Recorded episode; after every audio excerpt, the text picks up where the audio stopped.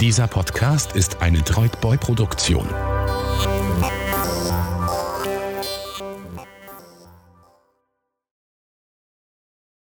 Hallo, mein Name ist Thomas Riedel, ich bin ein Journalist und lebe in Köln. Und ich bin der Host von Future Future, dem Podcast, den ihr und Sie gerade hören. Herzlich willkommen. Future Future ist ein Podcast, der sich mit dem Begriff der Zukunft beschäftigt und was dieser für die Menschen, für Wissenschaftler, für Politiker, für uns alle bedeutet. In den letzten zehn Jahren habe ich mich viel mit meiner Arbeit als Journalist mit dem Thema Technologie auseinandergesetzt. Und dann natürlich mit dem Internet, mit Smartphones, verändertem Medienverhalten, Social Media, Games und allem, was auch so an Hypes immer wieder mal das Thema der Zukunft war. Und da bin ich immer wieder über so Formulierungen gestolpert, wo ich mich dann als Journalist schon gefragt habe, ist das wirklich so? Werden wir in Zukunft wirklich alle in Social Media leben und Datenbrillen auf der Nase haben? Werden wir in Zukunft keine Redakteure mehr brauchen, weil uns die künstliche Intelligenz das alles abnehmen wird? Werden Roboter uns wirklich alle einfachen Tätigkeiten abnehmen? Wird wirklich alles digitalisiert, was digitalisiert werden kann? Werden wir in Zukunft mit dezentralen digitalen Währungssystemen wie einem Bitcoin bezahlen? Ist die Zukunft der Menschheit die einer interplanetaren Zivilisation? Wird in Zukunft alles sprachgesteuert sein? Unsere Zuhause ein voll vernetztes digitales Smart Home? Werden wir mit der Genschere CRISPR Krankheiten verhindern können, bevor sie eintreten und vielleicht sogar unsterblich werden? Ist Remote Work die Zukunft der Arbeit und werden wir uns in Virtual Reality zu Besprechungen treffen? Die Liste könnte ich immer so weiterführen. Aber was hier interessant ist, war die folgende Frage. Wer trifft diese Zukunftsaussagen? Wer behauptet, dass in Zukunft dies oder das eintreten wird und fast noch viel wichtiger, was haben diese Personen davon? Im technologischen Bereich ist das meist recht schnell und einfach zu beantworten. In den allermeisten Fällen sind es die, die mit dem Hype Geld verdienen. Startups werden so plötzlich zu Big Data Startups, weil Investoren unbedingt in das Zukunftsthema Big Data investieren wollen. Berater werden zu Blockchain-Experten und verkaufen an Konzerne üppig bemessene Beratungsleistungen und packen ihre Bücher in die Buchläden. Denn das ist ja das Thema der Zukunft. Ich bin ganz ehrlich, ich habe kein Problem damit, wenn Leute geschäftstüchtig sind. Allerdings glauben alle, die sich nicht mit einem Thema auskennen, dann einfach das, was die Berater sagen. Und so verbirgt sich hinter einigen Big Data, Blockchain oder Artificial Intelligence Startups Eben einfach nur ein ganz normales Startup. Ganz nach dem Motto Fake it till you make it. Und nicht selten wird dann in etwas investiert, was bei näherer Betrachtung Quatsch ist. Na gut, das Geld wandert von einer vollen Tasche in eine andere vollen Tasche.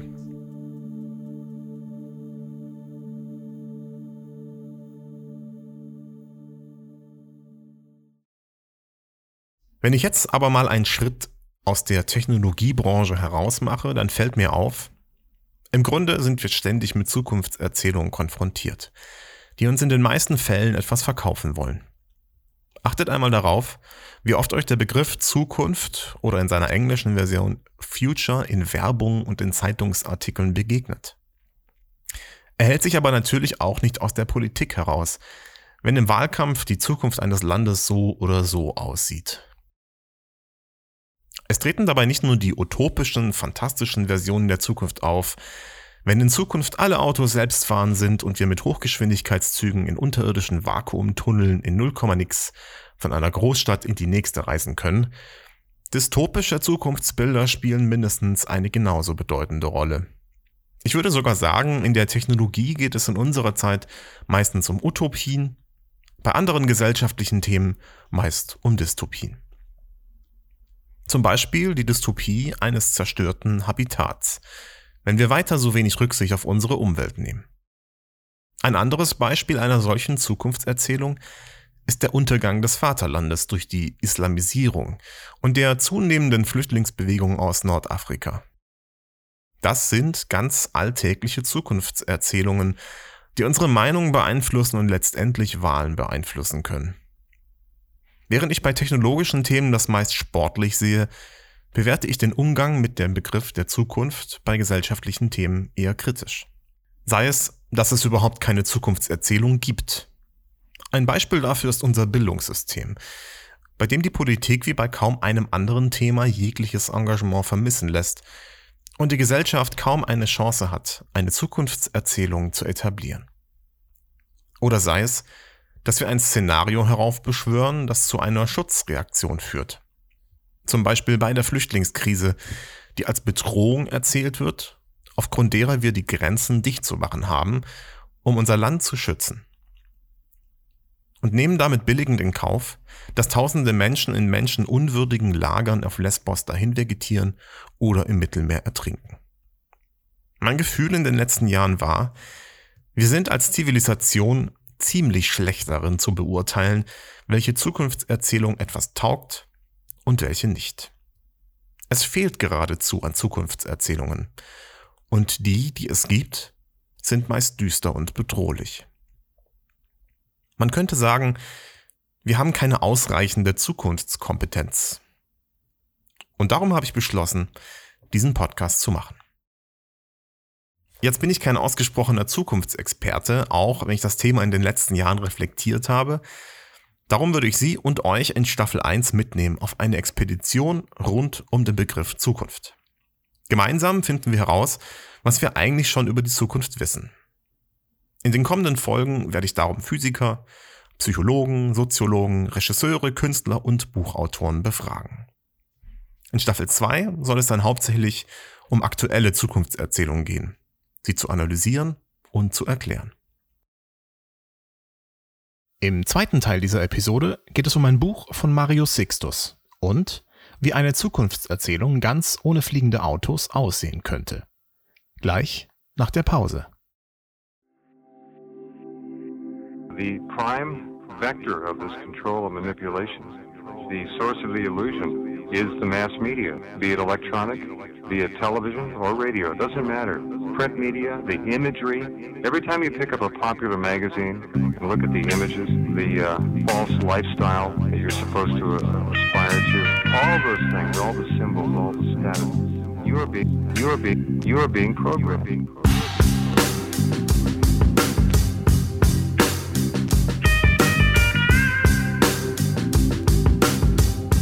Vielen Dank, dass ihr und Sie diese Episode von Future Future anhören. Wenn euch gefällt, was ihr hört, dann würde ich mich freuen, wenn ihr den Podcast mit einer Social Interaction im Internet unterstützt. Das könnt ihr auf den Podcast-Plattformen machen durch ein Herzchen, ein Like oder eine positive Bewertung. Oder auf einer Social-Media-Plattform wie Twitter oder Facebook. Am meisten helft ihr mir aber, wenn ihr einfach euren Freunden und Kollegen davon erzählt, was ich hier mache. Vielen Dank und jetzt viel Spaß mit dem zweiten Teil.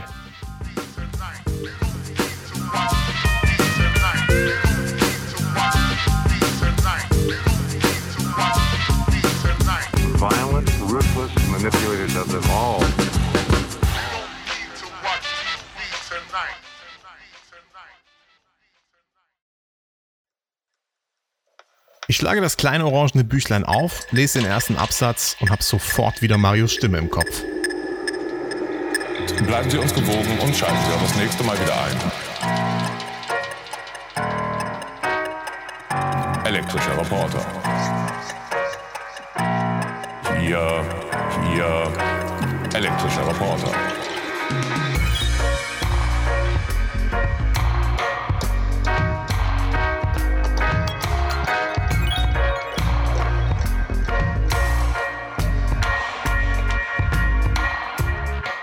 Der elektrische Reporter war eine Webserie über das Internet, die von 2006 bis 2016 für die Netzgemeinde und alle, die dazugehören wollten, sowas wie die Lach- und Sachgeschichten des Internets waren. Darin moderierte Filmemacher, Moderator und Journalist Marius Sixtus cool gemachte Erklärfilmchen an, die das Netz erklärten und in die Zukunft schauten. Einer Zukunft, in der gefragt wurde, wie es zum Beispiel um die Privatsphäre stehen könnte, wenn jeder alles in diese sozialen Netzwerke postet. Oder Was aus dem Journalismus wird, wenn Maschinen das Schreiben übernehmen.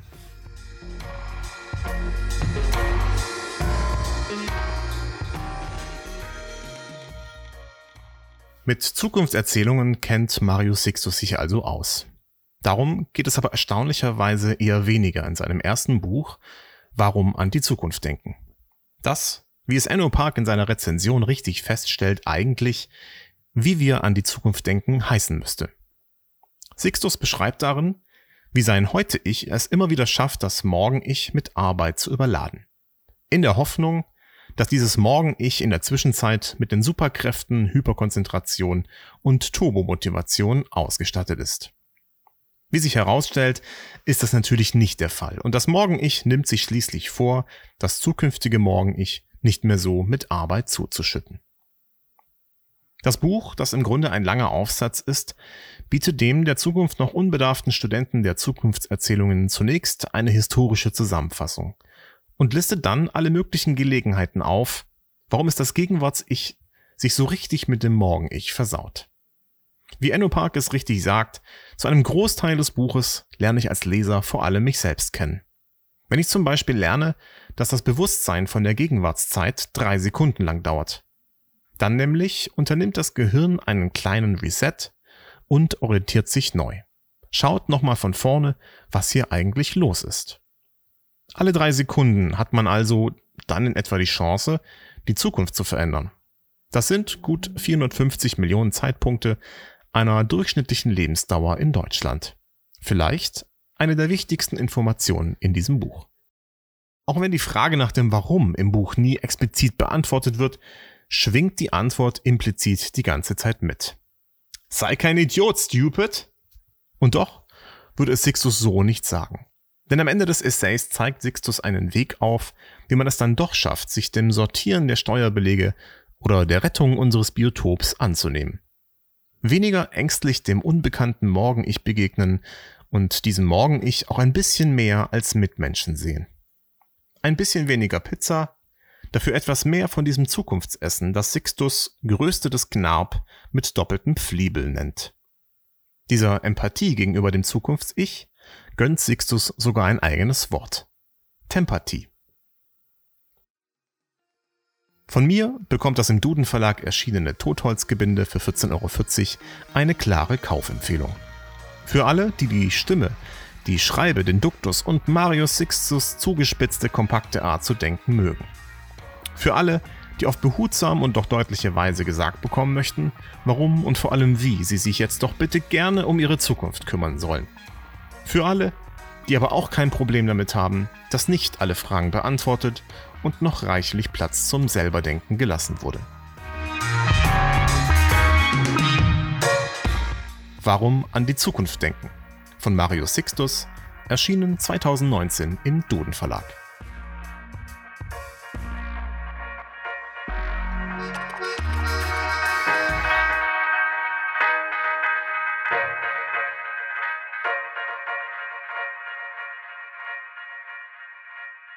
Die Zukunftsforscherin Monika Beesgeit, äh, die in Südafrika lebt, die sagt, man muss erstmal grundsätzlich darüber nachdenken, was ist überhaupt sinnvoll und auch, ähm, was verträgt die Umwelt.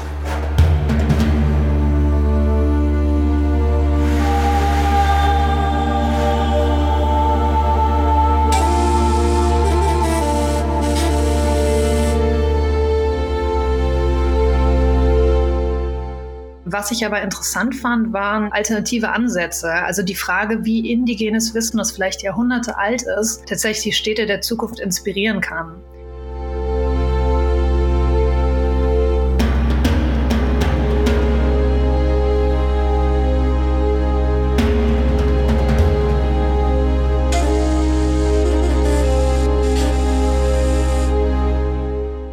Also diese klassischen Visionen von Städten der Zukunft involvieren ja oft fliegende Autos, äh, Skyscraper, Big Data überall, wo es geht. Also alles wird digitalisiert, ob es Sinn macht oder nicht.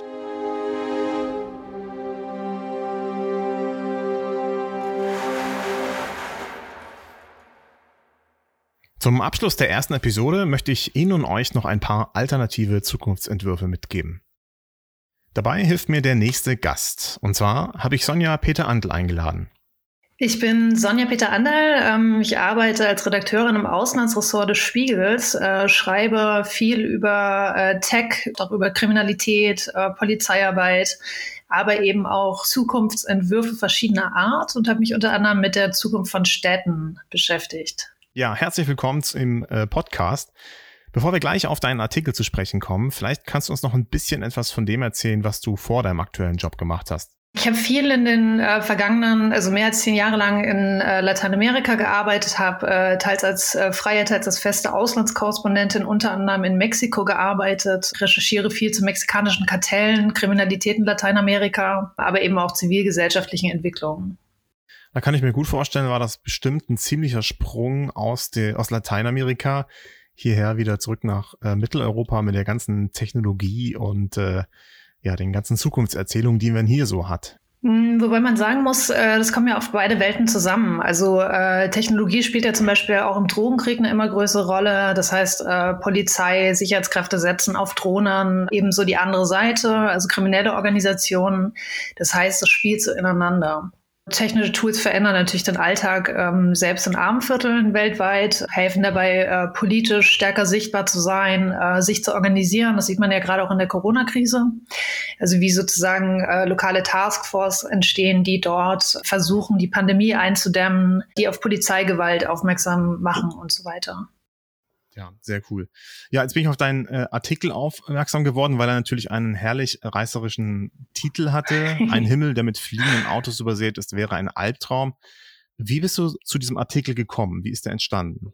Ich habe äh, recherchiert oder habe überlegt, äh, sozusagen, was es für äh, neue Ansätze für die Städte der Zukunft sind. Und fliegende Autos sind natürlich so eine ganz klassische Zukunftsvision, also die ja teilweise tatsächlich schon im Entstehen ist. Was ich aber interessant fand, waren eben alternative Ansätze. Also die Frage, wie indigenes Wissen, das heißt, wie traditionelles Wissen, das vielleicht Jahrhunderte alt ist, tatsächlich die Städte der Zukunft inspirieren kann. Und da gibt es eben relativ viele Denker, also weltweit, die sich mit dieser Frage beschäftigen oder sozusagen durch so eine Rückbesinnung nach vorne denken. Julia Watson, das ist eine äh, Designerin und Städteplanerin, die in den USA arbeitet, ähm, die ist um die ganze Welt gereist zum Beispiel und hat sich angesehen, welche Bautechniken indigene Gemeinschaften ähm, verwenden. Und ich habe zum Beispiel selbst äh, mal ein paar Wochen lang eine Recherche auf den Urus-Inseln gelebt. Das sind äh, Indigene, die ähm, sozusagen auf Schilfinseln leben. Die müssen die immer wieder neu aufbauen und die sind irgendwann mal äh, vor Jahrhunderten vor den Inkas auf den See geflüchtet, auf den Titicaca-See zwischen Peru und zwischen Bolivien und leben seitdem sozusagen in Gemeinschaften auf diesen Floating Islands. Und ähm, was interessant ist, ist einfach an diesen indigenen Techniken ist, dass die halt sehr stark ähm, im Lokalen verwurzelt sind, ähm, dass das Wissen sich über Jahrhunderte einfach anhäuft und dass es so ein Wachsen mit der Natur auch ist oder mit dem, was äh, sozusagen ähm, ja vor Ort einfach ist. Es gibt noch ein anderes Beispiel, und zwar sehr eindrucksvolle Wurzelbrücken. Ähm, in Indonesien, aber auch im Norden von Indien ähm, gibt es Gemeinschaften, die ähm, die Wurzeln von Gummibäumen quasi über Jahre lang einfach in, äh, in Richtung biegen, so dass sie irgendwann äh, wie natürliche Brücken ja über Täler oder Felsen oder so wachsen. Ist natürlich, wenn man eine Brücke bauen will, äh, will, wie zum Beispiel jetzt in Leverkusen oder in Köln hier über den Rhein, die bricht ja, ja. gerade zusammen hier, äh, braucht man schon relativ große Wurzeln.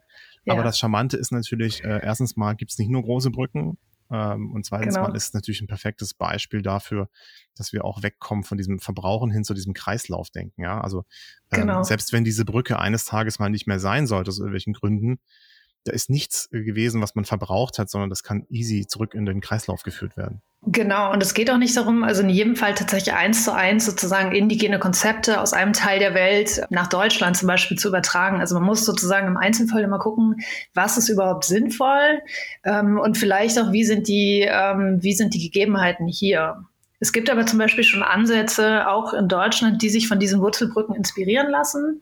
Also sie bauen dann natürlich nicht, bauen sozusagen keine riesigen Brücken aus Gummibäumen oder so, ähm, aber die experimentieren damit zum Beispiel, wie Weiden oder Schilf äh, ja Betonbrücken in der Luft halten kann. Also es geht darum, äh, um so Hybridkonstruktionen aus äh, organischem und anorganischem Material. Spannend fand ich auch, was du über die Zukunftsforscherin und Designerin Monika Bielskite in deinem Artikel geschrieben hast. Wie hast du sie kennengelernt? Woher kennst du sie? Genau, ich hatte, also ich bin mit Monika schon länger im Kontakt, äh, weil ich sehr spannend finde, was sie eben macht und wie sie da nach vorne denkt und äh, Stadtplanung eben oder überhaupt Zukunft eben aus äh, so ganz verschiedenen Perspektiven denkt und habe sie auch interviewt für dieses aktuelle Stück. Und was konntest du herausfinden, ist die Message von Monika? Also diese klassischen Visionen von Städten der Zukunft involvieren ja oft fliegende Autos, äh, Skyscraper, Big Data überall, wo es geht. Also alles wird digitalisiert, ob es Sinn macht oder nicht. Und ähm, die Zukunftsforscherin Monika Beesgeit, äh, die in Südafrika lebt und zum Beispiel ähm, Welten auch für Tech-Firmen oder für äh, Sci-Fi-Filme entwirft, die sagt, man muss erstmal grundsätzlich darüber nachdenken, was ist überhaupt sinnvoll und auch ähm, was verträgt die Umwelt. Also weil wir einfach nicht, äh, nicht mehr so weitermachen können und nachhaltiger denken müssen. Und ich glaube, das ist auch ein ganz interessanter Aspekt bei diesem indigenen Denkprinzip, dass es eben nicht nur um den Menschen geht, sondern viel um Beziehung. Und zwar nicht nur Beziehung zwischen Menschen, sondern eben auch Beziehung zur Umwelt, Beziehung zu kleinsten Elementen, wie Bakterien, wie Pilzen und so weiter und so fort. Und Biesguide sagt eben, wenn man diesem indigenen Denkprinzip folgt, das durchaus eben einfach auf Städteplanung ähm, auch in westlichen Städten übertragbar ist, dann wird man eben aufhören, einzelne Gebäude und voneinander getrennte Räume zu entwerfen sondern also man fängt dann an, Ökosysteme zu entwerfen. Das heißt, es werden dann eben äh, Gebäude oder Lebenswelten im Zusammenhang gedacht, Grünstreifen dazwischen. Ähm, das heißt, man muss überlegen, was gibt man der Natur zurück und verwildert die Stadt teilweise auch ein bisschen. Wie gehen diese verschiedenen Flächen ineinander über? Und welche Konsequenz hat das für die Umwelt?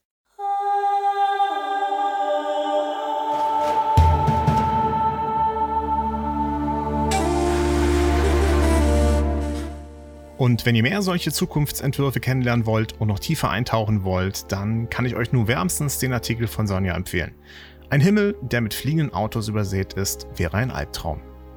Sonja hat aber noch einen zweiten Artikel zu dieser Recherche geschrieben mit dem Titel Wie künstliche Intelligenz Schildkrötenbabys rettet, basierend auf dem alten Wissen indigener Gemeinschaften.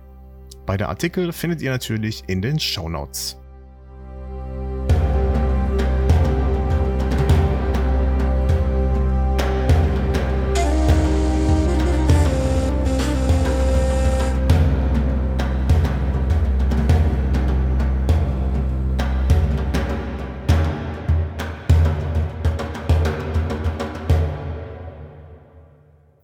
Und hiermit möchte ich euch noch auf ein Format in diesem Podcast hinweisen. Jeder Gast wird gebeten, eine Zukunftsvorhersage zu machen, was sich in fünf Jahren geändert haben wird. Nach fünf Jahren, sofern es diesen Podcast dann noch gibt, schaue ich zurück auf die Vorhersage und wir schauen mal, ob das geklappt hat.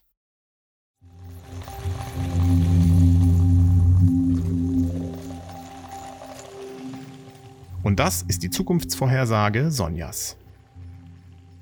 Äh, ja, ich glaube, meine Zukunftsvorhersage ist gar nicht so äh, sozusagen so hypervisionär oder so weit weg. Also was man sehen kann, ich glaube, dass in fünf Jahren auf jeden Fall Milita Militarisierung des öffentlichen Raums stark voranschreiten wird. Das sehen wir jetzt schon, äh, egal ob Robodogs oder Drohnen. Und ich glaube, dass wir sozusagen diese ja, engmaschige Überwachung im Alltag tatsächlich in Städten, auch in Deutschland, noch viel, viel, viel stärker sehen werden. Das ist keine positive Zukunftsvision, sondern leider eben äh, Realität. Ich glaube tatsächlich natürlich, ähm, was wir jetzt gerade sehen, also dieses noch stärkere Verschmelzen von Leben und Arbeit. Äh, die Leute arbeiten während der Pandemie aus dem Homeoffice das ist ein Trend, der sich auch fortsetzen wird, glaube ich. Und ich glaube, dass der ganz starke Konsequenzen hat, äh, auch für Städteplanung oder die Städte der Zukunft.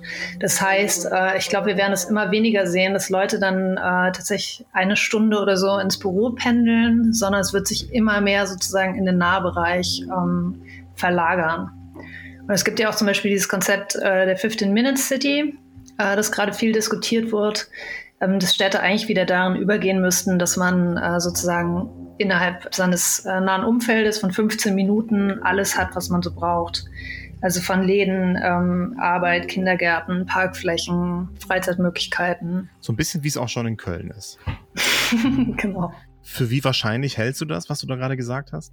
Also ich würde auch sagen, dass es äh, innerhalb der fünf, nächsten fünf Jahres äh, realistisch sind jetzt auch keine weit gegriffen. Das sind ja sozusagen Entwicklungen, die sich, äh, die man jetzt auch schon sehen kann, die sich jetzt schon abzeichnen und die sich einfach verstärken werden. Okay. Cool. Ja, dann äh, werde ich da in fünf Jahren nochmal drauf zurückkommen ähm, und Gerne. schauen, inwiefern deine Vorhersage da eingetroffen ist. Deine Vorhersagen, das ist ja einige Sachen gesagt. Dann sage ich vielen, vielen Dank. Dir auch. Und ich bedanke mich ganz herzlich bei Ihnen und euch fürs Zuhören. Das war Episode 1 von Future Future. Und so geht's weiter in Episode 2.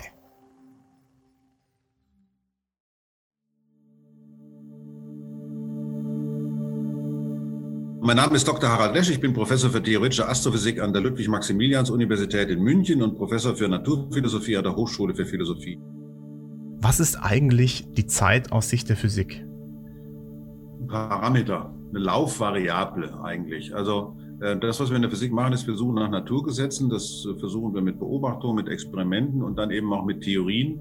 Ich kann in den Experimenten meine Zeit immer wieder auf Null stellen. Immer wieder. Ne? Kann ich, wieder, ich kann die Kugel, wenn ich die von einer schiefen Ebene runterfallen lassen möchte, ja, dann lebe ich die Kugel wieder hoch, lasse sie wieder runterfallen und dann mache ich unglaublich viele Experimente. Und so gilt es für große, große Teile der Physik, dass die Zeit eine reine Laufvariable ist. Selbst in der Relativitätstheorie, wo ja dann es ja immer heißt, die Zeit, die würde gedehnt und so weiter, geht es nur um die Zeit, die gemessen wird. In der Relativitätstheorie kann die Zeit auch immer wieder auf Null gehen.